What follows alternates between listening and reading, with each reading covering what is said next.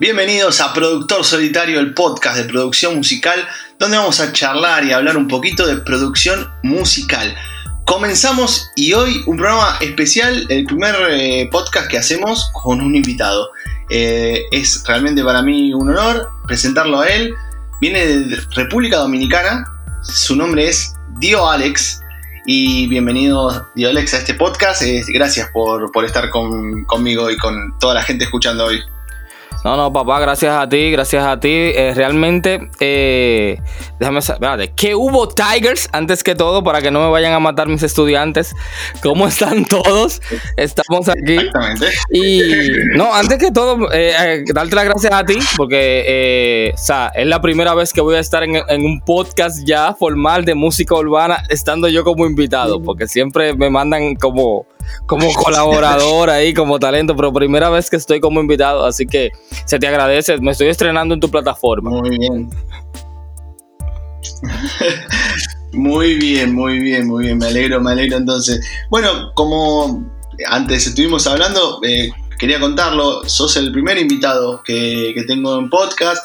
Eh, esto nació gracias a esta eterna cuarentena que estamos pasando y dije, bueno, quisiera hacer, hacer algo, hacer algo, algo distinto, ¿no? Y bueno, vamos a hacer un podcast, vamos a hacer un podcast. Yo hacía otros podcasts sobre otras temáticas.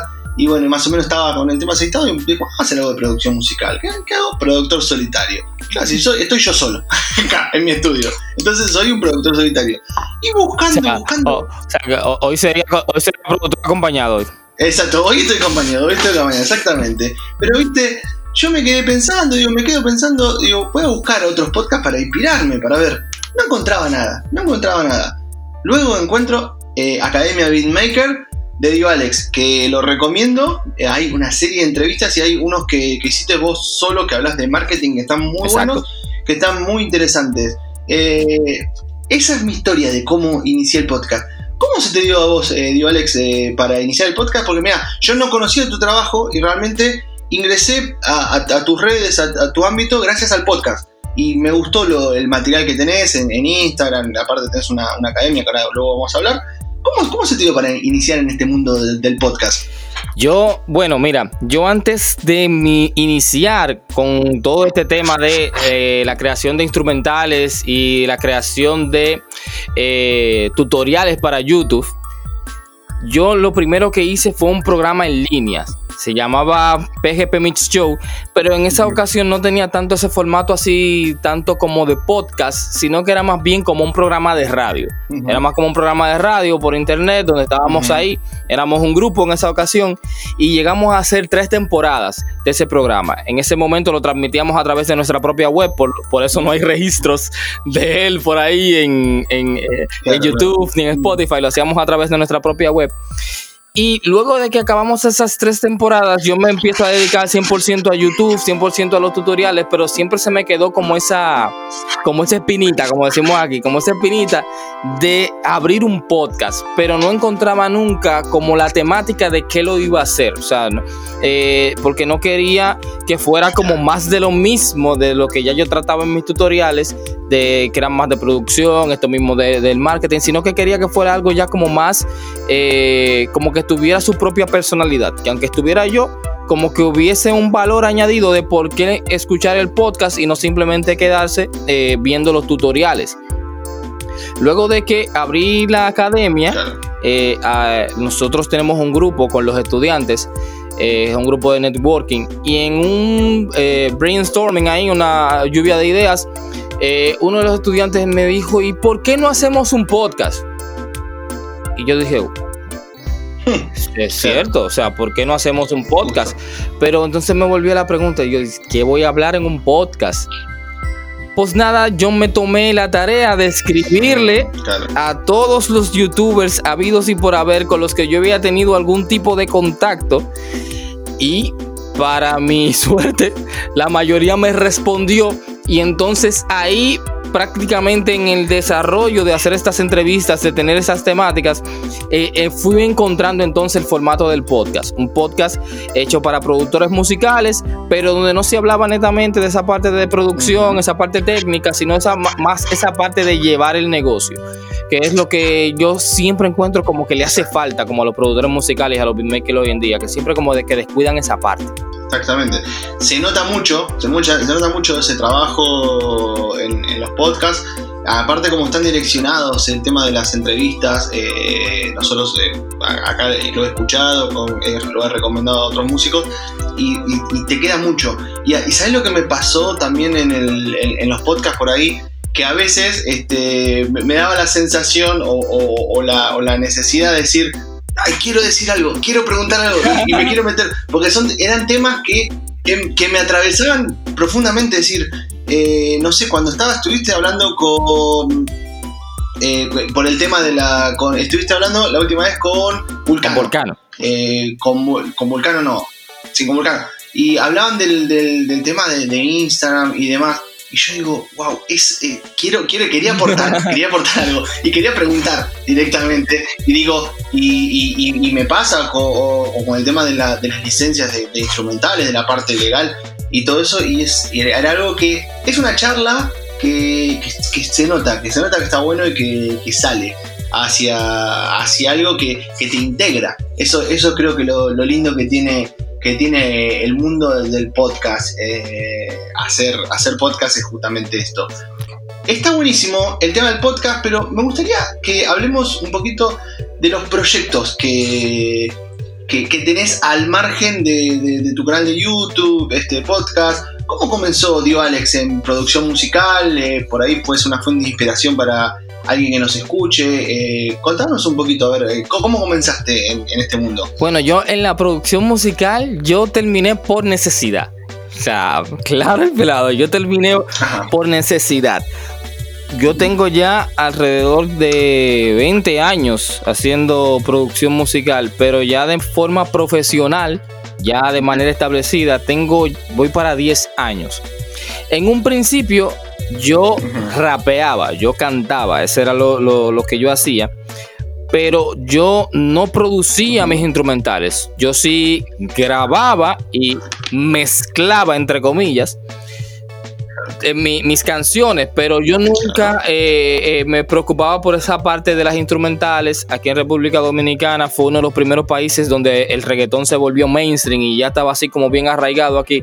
Y aquí era muy fácil encontrar eh, instrumentales de reggaetón, o sea, instrumentales de reggaetón de canciones ya famosas. Era muy fácil aquí conseguir eso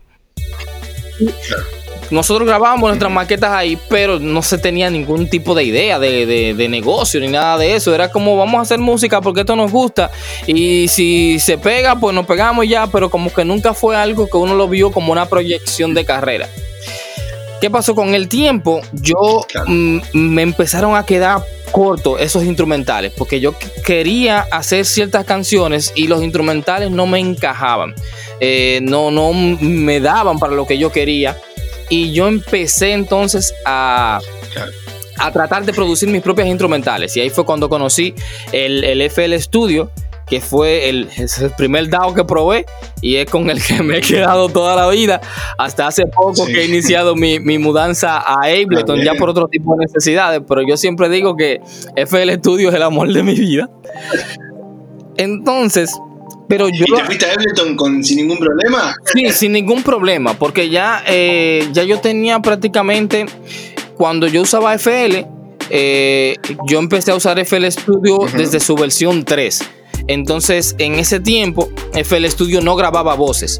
Lo más que tú podías grabar en FL Studio eran vocal shots pequeños, pero no te permitía grabar como esas vocales, como si fuera a grabar una canción completa en FL Studio. Entonces, siempre habría que recurrir a otro DAO y yo siempre tenía que estar en esa combinación entre FL Studio y Cubase, era la combinación que siempre tenía que estar haciendo. Entonces ya cuando fui a Ableton era como una fusión entre ambos y ya fue como más como adaptarme a la interfaz, a dónde estaban las cosas. Pero me lo encontré súper fácil, porque luego de que empecé a usar Ableton y empecé ya por el tema de la academia a probar otros DAO para el tema de los tutoriales y eso, me di cuenta de que realmente FL es un DAO muy complejo. O sea, con relación a los otros DAO, FL Studio es un DAO complejo en el sentido de que cosas que en otros DAO tú los haces con dos clics, en FL hay que dar muchas vueltas para lograr hacerlo. Y entonces por ese lado se me hizo como un poco sencillo. Pero así fue como llegué a la producción musical. Yo llegué por necesidad. Yo necesitaba instrumentales. Ya no, no tenía el dinero para comprar instrumentales. Pues yo era un, era un adolescente, joven. Yo todavía estaba en la escuela. Yo no tenía con qué pagar instrumentales, con qué pagar estudios y aprendí a hacer eh, instrumentales ahí a la carrera, eh, puyando el programa, como decimos aquí en Dominicana. Y en eso, como por ahí por el 2008, me topé con un tutorial de Cribas. Fue el primer tutorial que Cribas subió a YouTube. Yo vengo siguiendo a Cribas desde ese tiempo. Fue el primer tutorial que Cribas subió a YouTube en 2008, que era de cómo hacer una batería de reggaetón. Y ahí yo empecé con eso. De ahí en adelante fue que yo empecé a producir instrumentales como se debe como se debe. Igual vos entonces sos, sos de mi época, eh, porque, viste, nosotros ya eh, estamos arriba de los 35, seguramente 30, 35, eh, y tenemos esa, esa legendaria idea de cuando yo, yo compré mi primera computadora para estudio de grabación en una, en, una casa y me dijeron, bueno, toma la computadora, toma el ordenador y se acabó, nadie me explicó nada y tuve que agarrar libros para, para aprender a cómo, cómo grabar. Yo me acuerdo que mi primer material, mi primer disco, lo grabé no teniendo idea y hoy lo escucho y es horrible. Y hoy digo, qué bueno que hay tanta información, tanta información. Eh, veo veo a, los adolescentes, a los niños que, que graban también y digo, yo, como, yo me siento como un viejo diciéndole, pensar que en mi época era muy difícil hacer, pero la verdad que hay tanta información. Pero ¿sabes qué me pasa también que veo, que siento? Que hay tanta información que a veces marea a la gente. Eh, y creo que esto también viene con el tema de la formación musical, de la formación y de las escuelas, de las academias. Eh, vos tenés una academia también donde, donde, donde enseñás también. Eh, ¿Qué crees? ¿Cuál es el, valor agregado que crees que le da un profesor, una academia, un acompañamiento a buscar en YouTube? O sea, porque puede ser lo mismo para algunos, pero para mí no, obviamente no. Pero ¿cuál es para vos el valor agregado que le da eh, ese acompañamiento que, por ejemplo, le puedes dar vos a, un, a un beatmaker, a un productor? Ponte tú, mira, eh, yo te digo, yo tengo 20 años haciendo producción musical, 20 años eh, con todo, pero hace 10 años que yo logré eh, obtener resultados profesionales. Esto quiere decir que yo me tomé 10 años o sea, de, yo como autodidacta, yo me tomé 10 años, claro, con menos información que la que hay ahora, pero me tomó 10 años lograr tener un resultado medianamente profesional, o sea, un resultado ya que pudiera eh, eh, ya estar en radio, ya tenía ya colocaciones, ya poder eh, decir que la producción musical era mi profesión. O sea, me tomó 10 años llegar ahí. Ahora bien, yo hoy en día, con la academia, yo me topo con fenómenos como que viene un estudiante que entra a la academia, toma un curso y a las dos semanas de terminar el curso ya ha vendido un instrumental. Y yo digo, pero wow, pero eh, eh, es la que van volado. O sea, eh, estos muchachos son geniales. Yo me siento bien porque yo digo, se está aprendiendo. Entonces, ¿cuál es la ventaja de, de tú ir en una academia o ir con un mentor o tener una persona ahí que te enseñe a tú estar simplemente consumiendo los tutoriales en YouTube? Es el, asesoramiento. Yo creo que es la, lo que el, puntaje más alto que te puede dar una academia o, una formación es el asesoramiento. Porque mira, eh, cuando la gente empieza en la producción musical, no sabe nada. Literal, no sabe nada. Y a veces cree que necesita saber algo, pero no sabe ¿Qué, es lo que realmente necesita? Porque es que no tiene conocimiento. Por ejemplo, eh, eh, agarre y busca eh, cómo ecualizar voces, por ejemplo, o, una típica, porque por ejemplo, si buscas cómo ecualizar voces, es muy probable que, encuentre buen material. O, te hacen, empiezan a buscar cómo masterizar voces. Sea, porque escucharon el tema, el nombre masterizar, eh, entendieron ese término, entienden como que el término masterizar es hacer una mejora, es hacer que eso suene profesional y empiezan a buscar eso. ¿Cómo masterizar voces? Exacto. Pero si tú tienes a alguien ahí, lo primero que te dirá, no, es que las voces no se masterizan. O sea, de hecho, muchas veces tuve hasta tutoriales que te dicen cómo masterizar instrumentales. Pero no te explican que el instrumental en sí vacío no se masteriza, no te dicen la razón real de por qué nosotros masterizamos instrumentales hoy en día, o sea, de por qué uno hace eso y en qué ocasiones uno masteriza un instrumental, porque realmente no es, no es la práctica. Lo masterizamos únicamente, únicamente únicamente por marketing. solamente lo masterizamos. solamente para que se escuche mejor, nada más. Para que rompa la bocina, porque para eso que uno lo hace. Uno no, lo hace para, que, para que no venga, porque eh, el artista no tiene conocimiento de cada uno de los procesos que hace un productor. Él lo único que sabe es el resultado. Él lo que quiere es un buen resultado. Y en muchas ocasiones, el artista ni siquiera conoce qué es un buen resultado que ahí es donde entra esta parte, que es la parte donde entra tu branding, donde entra tu marketing, que es donde tú le vas a brindar esa confianza a ese artista de que lo que tú le vas a ofrecer realmente es un buen resultado, porque lo único que él va a tener es los comentarios que le dé su público, que le dé su audiencia. O si es un artista un poco más experimentado, ya ahí sí podría, escuchando tu trabajo, podría darse cuenta si realmente tú tienes eh, una buena calidad. Pero básicamente esa sería como la, ventaja de, tener un mentor, de tener un... Eh, estar en una academia.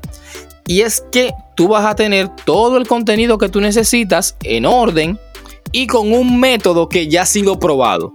O sea, ya con un método que ha sido probado, que inmediatamente tú tienes eso, no es que tú simplemente vas a replicar todo lo que tú aprendiste ahí, sino que ya tú tienes los puntos de partida. Ya tú tienes los puntos de partida para cada cosa, pero también tienes a quién recurrir cuando se te presenta una duda.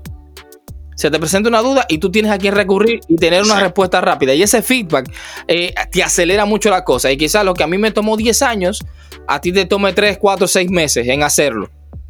Y luego de ahí empezar a despegar tu carrera. Y, eh, por ejemplo, tengo el, ejemplo de, de JH Beats. JH, ahora JH, JH son lo que tiene son tres años produciendo música de forma profesional. Sin embargo, ya mira dónde está JH. Pero es porque contó, contó con la ayuda de Cribas, que ya tenía cierto camino recorrido, aunaron fuerzas y ya mira cómo están.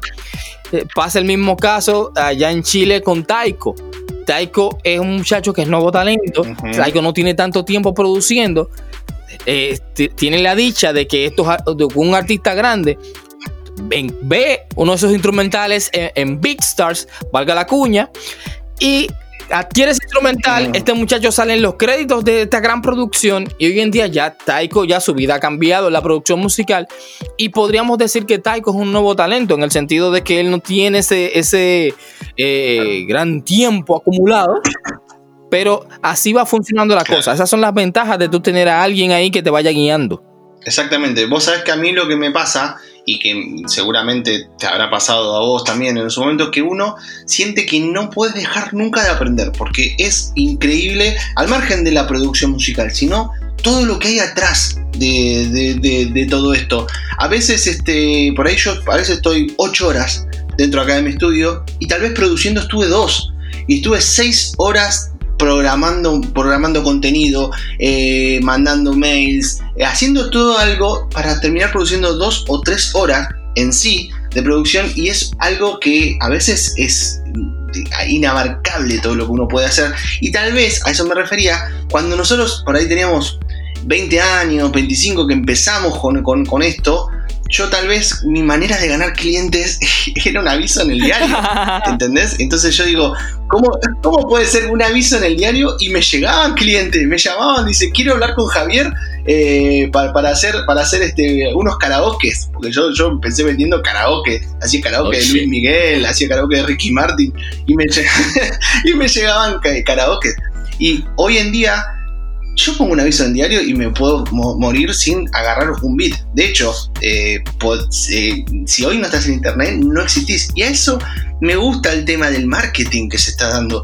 Y vos, vos junto con otros, eh, creadores de contenido están educando al músico en la cuestión del marketing, que es algo muy importante. Me parece que ya hoy, hoy en día en una academia de, música tiene que ser marketing, tiene que estar sí o sí, porque si no, no vas a conseguir nada. Así es, porque es que eh, es como yo, yo menciono mucho esto en el podcast y se lo digo también muchas veces a mis estudiantes. El, el tú ser productor musical, el tú ser beatmaker, es un emprendimiento igual que cualquier otro. O sea, es un negocio igual que cualquier otro. Que el negocio tiene a tu arte como producto. Esa es la diferencia. Tiene a tu arte como producto. Pero como todo buen negocio, tú tienes que saber manejar las finanzas, tú tienes que saber eh, manejar el tiempo, tienes que saber eh, organizarte, tienes que saber cómo hacer cada cosa, tienes que tener un buen servicio al cliente, tienes que tener un buen manejo de tus promociones, un buen manejo de la publicidad. Y todo eso, eh, crear una buena marca, tener una buena línea, o sea, todo eso son cosas que tú entiendes como que no tienen que ver con la música, sea, que no tienen que ver con la música, porque ahí yo no tengo que aprender acordes, ahí no tengo que aprender a secuenciar baterías, ahí no tengo que aprender a ecualizar. Pero da al final del día realmente esta parte de, trabajo de oficina, por decirlo de alguna manera, es la parte que realmente deja el dinero. Porque es la parte donde realmente tú captas los clientes. O sea, es como tú dices, eh, hoy en día el que no está en internet no existe pero no es simplemente tampoco estoy en internet porque tengo una cuenta. No, no, no.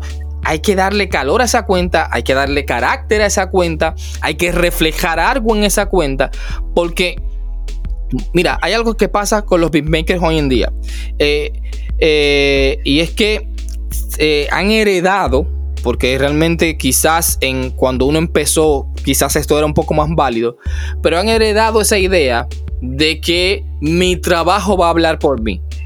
O sea, han heredado como esta idea de, ok, porque mis instrumentales son buenos, eso me va a garantizar clientes. Y la verdad es que ya no es así, mm. hermano. O sea, si tú, no, si tú todavía tenías este pensamiento, sácate el cheat y éntrate otro. Ya esto no es así. De hecho, hace mucho que no es así. Porque hoy en día hay mucha gente que hace un buen trabajo. Entonces, ya que, que el trabajo sea bueno, no te va a asegurar los clientes. Ya eso no, no es seguridad de cliente. Ahora, lo que sí tú tienes que tener es darle una razón a tu cliente o a tus posibles clientes de por qué entre este mar de productores, por qué yo debo elegirte a ti. O sea, ¿qué tú me das que los otros no me dan? Ah, no, mira, que mis pitas, eh, mis instrumentales tienen mucha calidad. Ok, pero la de fulano también tiene mucha calidad, la de Perencejo también tiene mucha calidad. Eh, muchos creerán ah, que yo pongo entonces los precios más baratos. Ese es eh, uno de los mayores errores del productor principiante o del beatmaker ah. principiante. Porque entonces eh, hace un daño doble. Primero se hace un daño a él porque tira su trabajo por el suelo. Pero por otro lado también le hace un daño al negocio porque el cliente se malacostumbra y entiende que todos deberíamos cobrar así. Y, eso es como un arma de doble filo. Exactamente. Entonces, con esto del marketing y del branding. Aparte que ahí tiene un gran problema. ¿Sí? Tiene un problema porque si él lo cobra, si él lo cobra menos, el, el, bit, eh, va a correr una carrera que es imposible ganar. Exacto. Porque atrás va a venir otro que le va a cobrar menos, menos y menos y menos. Y nunca se va a estancar. Y ahí, ahí está lo que entra lo que decís vos del branding. Sí, y que no tiene, no tiene sostenibilidad en el tiempo, porque eh, lo primero es que quien hace eso, tú puedes estar muy seguro, muy seguro que ni siquiera hizo un estudio. O, y cuando digo un estudio, no es que usted va a contratar una academia de marketing, una cuestión, no. Sino que ni siquiera se sentó a pensar de realmente, o sea, cuánto necesita generar mi negocio musical para que me mantenga. O sea, para yo vivir de él, cuánto yo necesito generar. Porque si se hiciera esa pregunta, no vendiera los instrumentales tan baratos. O sea, no, no ofreciera sus servicios de manera tan económica, porque se daría cuenta desde el primer instante que de esa forma no es rentable. No es rentable. Tal cual. Tal cual. Eso es lo que, lo que pasa con, el tema de los beats y las producciones y las masterizaciones. A veces veo en grupos de, de Facebook que hay gente que está que cobra un dólar la masterización. Wow. Y yo que, que es, es, es, muy barato y yo, y yo a veces pienso, a ver, eh, brother, si vos, si vos pensás que alguien por un dólar te puede hacer algo, algo bien, bajate un programa y apretá un preset. Exacto. Porque eh, es, lo vas, vas, a lograr lo mismo, vas a lograr lo mismo y te ahorraste un dólar. Viejo, pero por un Eh, dólar, porque em- evidentemente no va. No, no, no. Hay, hay gente que está trabajando a, a ese estilo y tal vez la gente quiere agarrar experiencia. No lo comparto. Eh, pero bueno, tienen un público medio cautivo que, que busca eso. Pero bueno, yo siempre pienso, es, si por un dólar lo, lo haces, hay gente que lo va a hacer por 90 centavos y te gana. Eh, no, no, no, no, no queda. No, no, no queda otra cuestión. Y acá viene un tema, ¿no? Eh, acá a mí, a mí lo, que, lo que me impacta de, de- este, de este trabajo que, que estamos haciendo, al menos eh, yo, de- yo soy, argentino eh, y trabajo casi nada para Argentina. No trabajo, no, no, no produzco para Argentina, a no ser algún cantante grande que me manden a hacer este, pues, mezclas. Casi no trabajo en Argentina, trabajo todo en el exterior. Eh, aparte que me dedico también a música urbana, pero también me dedico al pop.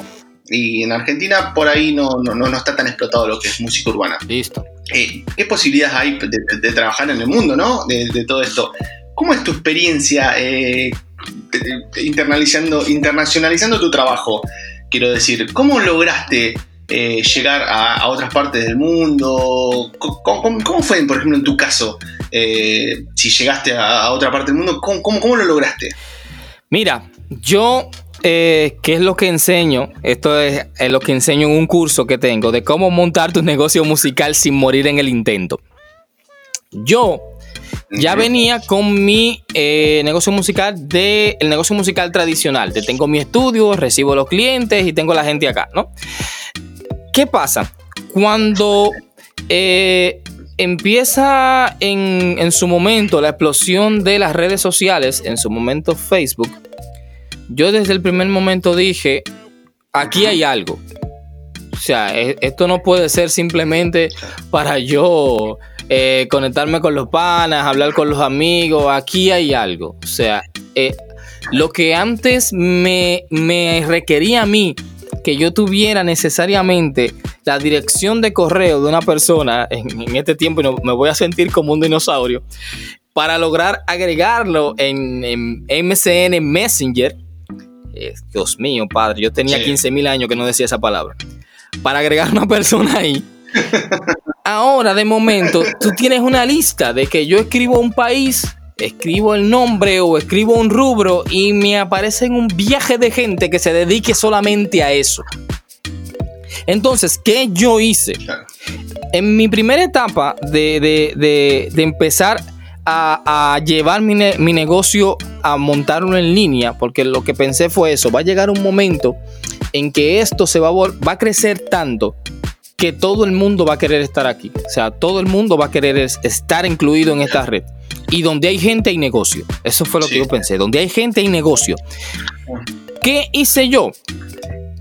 En mi país, aquí en República Dominicana, en ese tiempo era relativamente caro pagar un estudio de grabación. O sea, que una gente fuera y pagara por una canción era relativamente caro. Por lo que cuando una persona venía y trabajaba una canción contigo, vamos a decir, con cinco o seis clientes que tú tuvieras al mes, tú tenías tu vida resuelta. O sea, tú con eso te mantenías por el costo que tenía eso. Pero ¿qué pasaba? Ya yo llegué a- al punto donde ya yo recibía esa cantidad de personas, pero pasé por la etapa de que si yo, quise, si yo quería más ingresos, entonces tuve que subir mis precios. Pero ¿qué pasa cuando tú subes los precios? Sí. Que no todo el mundo está dispuesto a seguir trabajando contigo con este nuevo precio. Entonces, en, en- cuando tú elevas tus precios, lo primero que pasa es que pierdes algunos clientes. Otros se mantienen contigo, pero pierdes algunos clientes. Y cuando digo que los pierdes, no, es, no necesariamente es que los pierdes del todo, sino que ya no empiezan a solicitar trabajo con la misma frecuencia. Porque eh, ya lleva otro tipo de planificación por el tema de que ya el precio no es el mismo.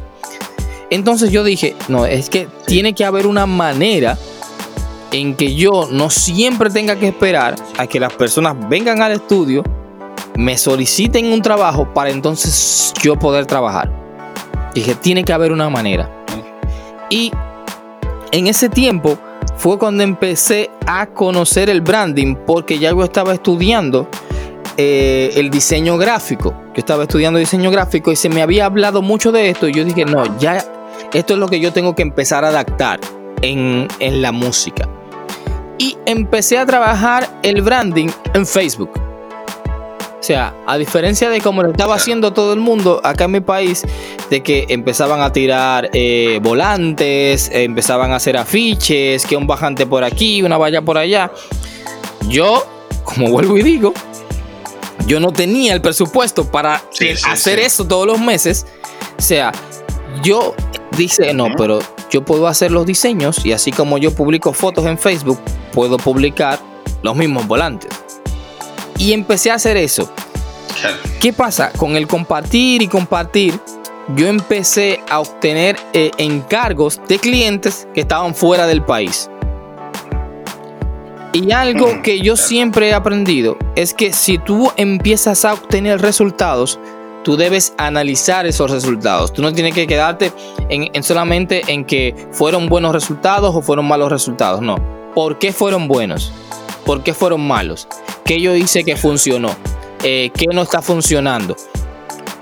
Me di cuenta entonces que lo que la gente empezó a ver en primer lugar era que lo que para acá en República Dominicana era un precio caro, por decirlo de alguna manera, fuera era barato. O sea, fuera era barato.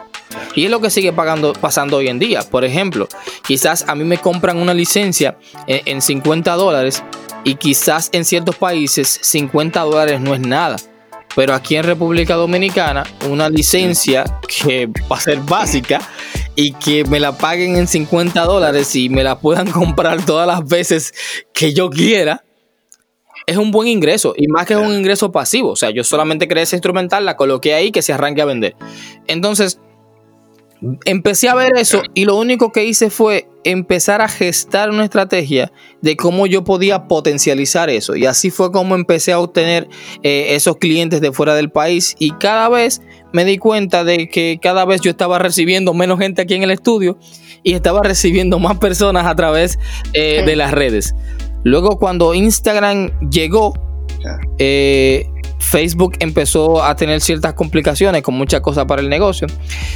Pero cuando Instagram llegó, eh, en un principio yo me di cuenta, Instagram no permitía enlaces, no permitía muchas cosas, pero yo me di cuenta que Instagram era una muy buena manera de yo enseñar mi cara. Yo enseñar mi cara sin tener que ir a hacerme sesiones fotográficas, porque como los filtros de Instagram hacía que entre comillas las fotos se vieran mucho mejor, me permitía a mí estar siempre tomando fotos aquí en el estudio y publicándolas. Y eso me, me ayudó también a que en ese tiempo también Instagram estaba en pañales, pero me ayudó a ir potencializando mi marca a través de Instagram. Luego yo solté Instagram por un buen tiempo, me descuidé de todo esto, hasta que ya eh, encontré todo el potencial de Instagram hace como cuatro años y ahí ya empecé a darle duro al Instagram y hace ya año y medio, cuando inicié con la academia, entonces le empecé ya a dar carácter de negocio a Instagram. Más que simplemente proyectar mi marca, a darle carácter de negocio a Instagram, que no es lo mismo. Sí, sí, totalmente. Es re interesante lo que, lo que hablas, súper interesante, porque a mí me, me, provoca muchas cosas. Por ejemplo, el tema de los seguidores, ¿no? Es algo, no sé si a vos te pasa que a veces veo en algunos ciertos productores que están iniciando que hay una carrera, una carrera por ganar seguidores, porque el número diga, eh, que el número hable por ellos, el número hable por ellos. En mi caso, en mi caso no, por ahí no, tengo tantos seguidores, eh, pero siempre, siempre eh, me quedó una frase que es de un, de un muchacho mexicano, Charlie Sabana, que, en uno de sus videos él, nombra, dice, necesitas 10 seguidores para, tener 10 clientes. Y eso es realmente muy importante porque vos tranquilamente con 50, 100 seguidores y que sean fieles de tu marca, podés vivir y muy bien. Eh, hay muchos que se desesperan, se desesperan de vivir de la música porque quieren, eh, porque, porque apuntan a ser eh, un productor eh, estilo Tiny o, estilo Papi Juancho, que, o sea, son productores que son mainstream total y apuntan a eso. Y por ahí es como todo, un negocio puede funcionar siendo Disneyland y ser el parque de diversiones más importante del mundo o un parque de diversiones de una ciudad y tener tu negocio y vivir bien. Entonces es exactamente lo mismo, yo lo, pienso así. Algo que a mí me pasa con respecto a, los beats y todo es que al menos de mi parte todavía no logro eh, no logro tener esa constancia del negocio pasivo. Eh, en tu experiencia, yo tengo todo publicado en Vistar, hago videos de YouTube, todo, pero en tu experiencia, ¿cuál es la, clave para poder, eh, digamos, lograr que mi negocio trabaje por mí? O sea, hacer la parte pasiva del negocio. Bueno, esto también yo creo que lo comenté en un, en un episodio del podcast. Y es que hay que tener, además de trabajar el branding, el, que el branding, por ejemplo, a veces la gente confunde mucho el branding con el marketing, pero no es la misma cosa. El branding es todo lo que tiene que ver con el desarrollo de la marca, la imagen de la marca, cómo la marca se ve, qué es lo que la marca proyecta, quién es que la marca está dirigida. Y cuando me refiero de marca, me refiero a nosotros mismos, o sea, a nosotros como una marca personal porque es algo que debemos proyectar. Nosotros estamos proyectando una marca, no haciendo un personaje, sino proyectando una marca. Eh, yo no te voy a presentar, por ejemplo, en mi Instagram en el momento en que yo tomo mis berrinches o cojo mis frustraciones aquí en el estudio, porque tú no necesitas eso. Yo te voy a proyectar lo que tú necesitas saber. Yo te voy a proyectar cómo tú puedes trabajar en tu estudio, cómo tú puedes avanzar. Eso es lo que mi marca está proyectando. Ahora bien, el marketing es cómo con lo que mi branding está haciendo, o sea, las personas que mi branding está trayendo, los clientes que yo estoy consiguiendo, o, los posibles clientes, cómo ellos empiezan a comprar lo que yo estoy dando. O sea, cómo ellos empiezan a adquirir lo que yo compro. Algo que la gente toma como error, no digo que sea tu caso, es que, por ejemplo, la gente viene, eh, ah, ok, yo quiero empezar en el negocio de la venta de instrumentales por internet. ¿Qué tengo que hacer? Ok, necesito una marketplace. Va, se paga un BeatStars o, o consigue un código de promoción, abre un mes de BeatStars y empieza a subir instrumentales. Y, yo a veces digo, ok, eh, eh, para, para, o sea, respira, ok. ¿A quién tú le vas a vender eso? No, no, porque ya está ahí, de ahí se vende. No, no, no porque Pistas no va a hacer nada por nosotros. O sea, Pistas no nos va a vender un solo instrumental. O sea, a menos que tengamos la dicha de que por X o por Y, eh, Vistar un día nos dé un reposo o nos coloque en una lista y eso sí nos asegura cierta cantidad de clientes.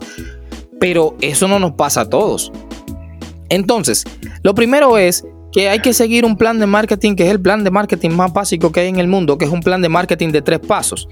Y lo primero es que nosotros debemos crear a una audiencia. Uno debe crear una, una cantidad de personas que ya nos sigan meramente porque lo que nosotros eh, le damos o lo que nosotros presentamos a través de nuestra marca le añade valor independientemente de si esa persona vaya a comprar algo o no vaya a comprar. Nosotros necesitamos una cantidad de gente que nos siga porque nosotros le estamos brindando valor. ¿Qué es lo próximo? Luego de que tú tengas esa audiencia, que no tiene que ser una audiencia de un millón de personas, tú tienes que preguntarle. O sea, si tú manejaste bien tu branding, lo más probable es que si tú eh, lograste obtener 100 seguidores, es muy probable que de esos 100, por lo menos 40 son el tipo de cliente que tú necesitas. Por lo menos 40. Si trabajaste tu branding bien, por lo menos 40 de los que están ahí son el tipo de cliente que tú necesitas. ¿Y qué tú le vas a hacer? Tú le vas a preguntar a ellos qué ellos necesitan. O sea, ¿qué es lo que tú quieres? O sea, así de sencillo, ¿qué es lo que tú quieres? Ah, no, mira, yo entiendo. Eh, que a, mí me gustan, yo ando buscando un productor que haga los instrumentales de reggaetón bien, por poner un ejemplo, pero que haga los instrumentales de reggaetón de este tipo, porque tenemos muchos subgéneros, de este tipo. Ah, ok, oh, excelente. ¿Y, ¿Y cuánto tú estarías dispuesto a pagar por eso? Ah, yo estaría dispuesto a pagar 15 dólares, 14 dólares, 10 dólares. Ah, ok, excelente. Ya tú sabes que, por ejemplo, tú tienes ahí un grupo de gente que ya te sigue, ya se interesó en tu, en tu marca, ya te sigue no porque tú le estás vendiendo algo, sino porque el contenido que tú le das es un contenido que realmente lo enriquece, es un contenido que realmente le da valor. Pero encima de todo, ya tú tienes el dato de que si tú decides vender algo, ¿qué es lo que ellos comprarían? O sea, ¿qué es lo que ellos están dispuestos a comprar y al precio que están dispuestos a comprar? Ya yo sé que si a él le gusta, si a, una gran parte le gusta un tipo, un estilo instrumental y tenemos también eh, un precio que nos dicen que están dispuestos a pagar, entonces yo lo que hago es una media, ok, si me dicen que están dispuestos a pagar entre 10 y 15 dólares, ok, la licencia más básica vale 12 dólares. Listo. La licencia más básica vale 12 dólares. ¿Y qué yo voy a hacer? Que aunando el contenido de valor que yo les sigo dando a ellos, yo voy a ir publicando mis instrumentales. Pero ojo, yo no voy a abrir una marketplace. Yo voy a, lo que, lo que vamos a hacer es que yo voy a decidir una plataforma, ya sea YouTube, sea el mismo Instagram, donde yo le voy a dar ese contenido. Yo le voy a dar mis instrumentales como un contenido de valor más.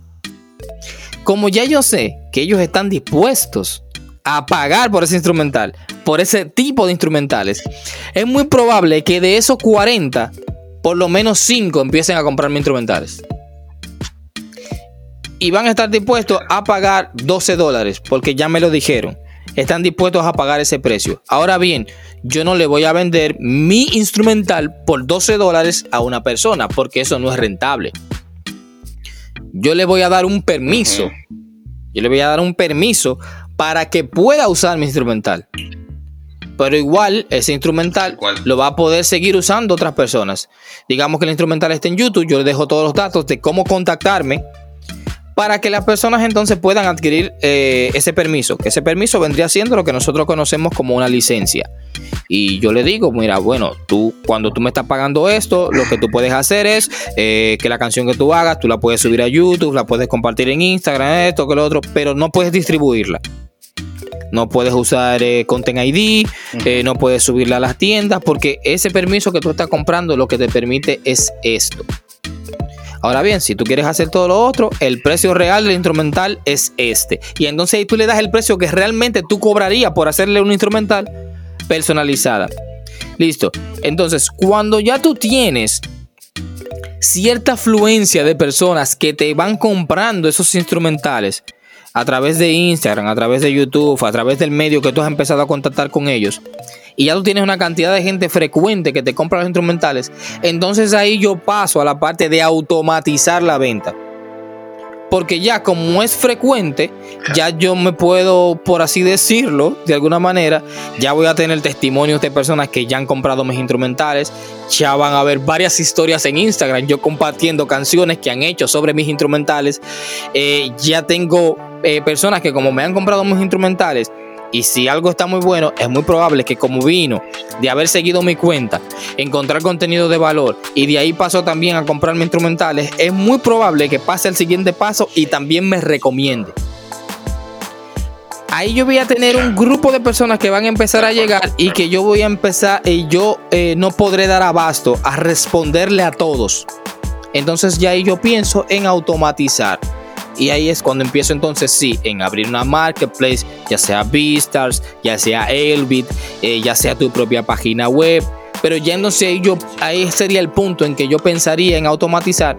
Porque ya como esa cantidad de personas están llegando frecuentes, esa cuenta de Beastars de Elbit, que no es gratis, que yo tengo que pagar, prácticamente ya se mantendría sola. Porque ya yo sé que en este caso, digamos que yo voy a seguir vendiendo mis licencias básicas eh, a los 12 dólares eh, la licencia de BeatStars, eh, la suscripción creo que cuesta como 20 dólares, 20 y algo. Ya yo sé que con dos instrumentales al mes, BeatStars se pagó.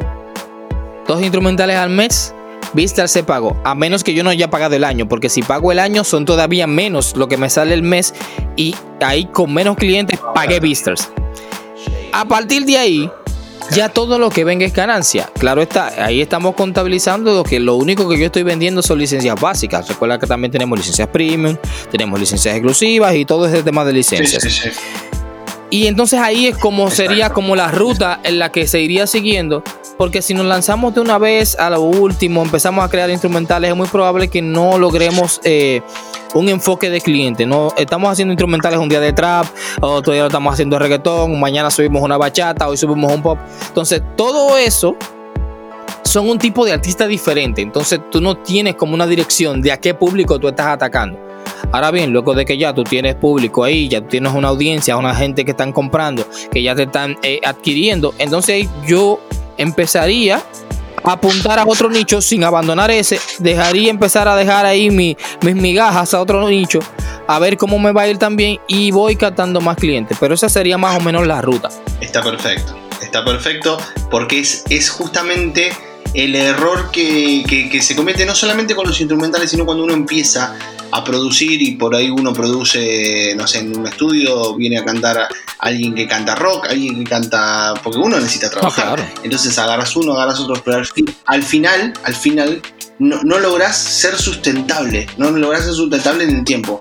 Eso es, el gran, gran problema que se genera cuando uno diversifica eh, demasiado. Bueno, Dio Alex, eh, nuestro podcast podría durar muchísimo, la verdad que la charla con vos es muy buena, es muy enriquecedora, eh, pero bueno, tenemos que terminar. Y a mí me gustaría eh, aprovechar estos últimos minutos para que me cuentes y cuentes a, la audiencia, gente que nos escucha, cuáles son tus proyectos que tenés por delante, cómo te pueden encontrar también en las redes sociales y quiero que les hables también de la, de la academia que que tenés que donde estás formando futuros productores. Así es, miren, eh, en todas las redes sociales, absolutamente en todas las redes sociales me van a encontrar como arroba dioalexoficial. En todas las redes me van a encontrar así, en Instagram, en Facebook, en YouTube también, en Tunla, en todas las redes que usted se averigüe, yo estoy ahí. Pero en las que estoy más activo es en Instagram y en YouTube. Son las redes en las que estoy más activo. Me pueden seguir ahí, me tiran al DM, que ese DM siempre está abierto.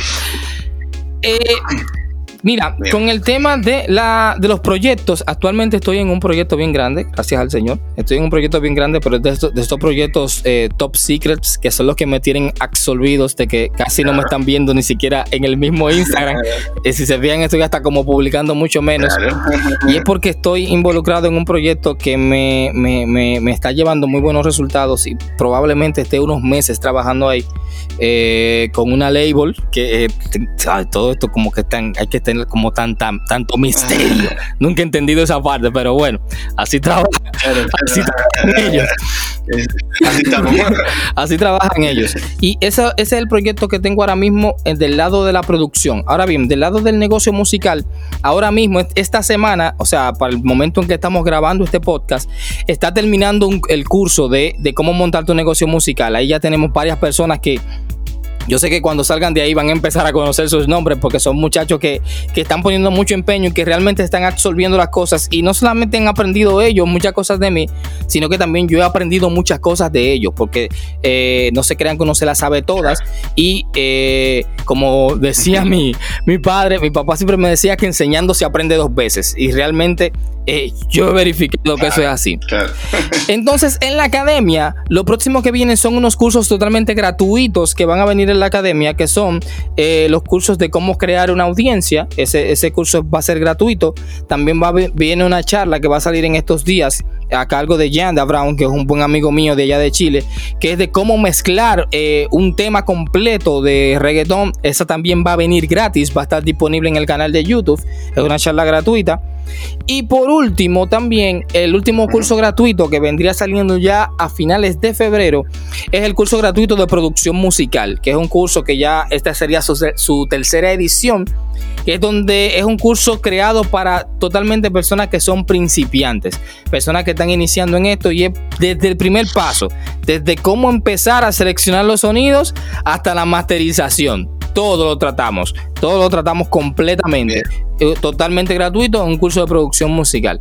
Que si desde ya quieren empezar a apartar su plaza y a estar por ahí, me pueden escribir desde Instagram, vuelvo y repito, arroba oficial, me pueden escribir por ahí y le pasamos toda la información. Bien, buenísimo, buenísimo. Bueno, gente, no se pueden quejar, ¿eh? Tienen eh, toda la información ahí. Vayan corriendo a las redes sociales de Dio Alex, eh, se anotan para los cursos. Y bueno, esperemos que cuando vayan le, digan, vengo de parte de JB, de, JB Music Pro, y saben, este, así, así estamos en contacto. ojalá que, que se llenen esos cursos de gente porque si hay más productores musicales no significa que va a haber menos trabajo para todos, significa que va a haber más trabajo para todos. Y eso es muy, pero muy, muy importante. Brother Dio Alex, te agradezco con el alma haber brindado este tiempo. Eh, ha sido muy linda charla y bueno, te agradezco nuevamente. Eh, será hasta la próxima entonces. Gracias a ti, hermano. Pues ya saben, nos vemos en la próxima, me dice hijo.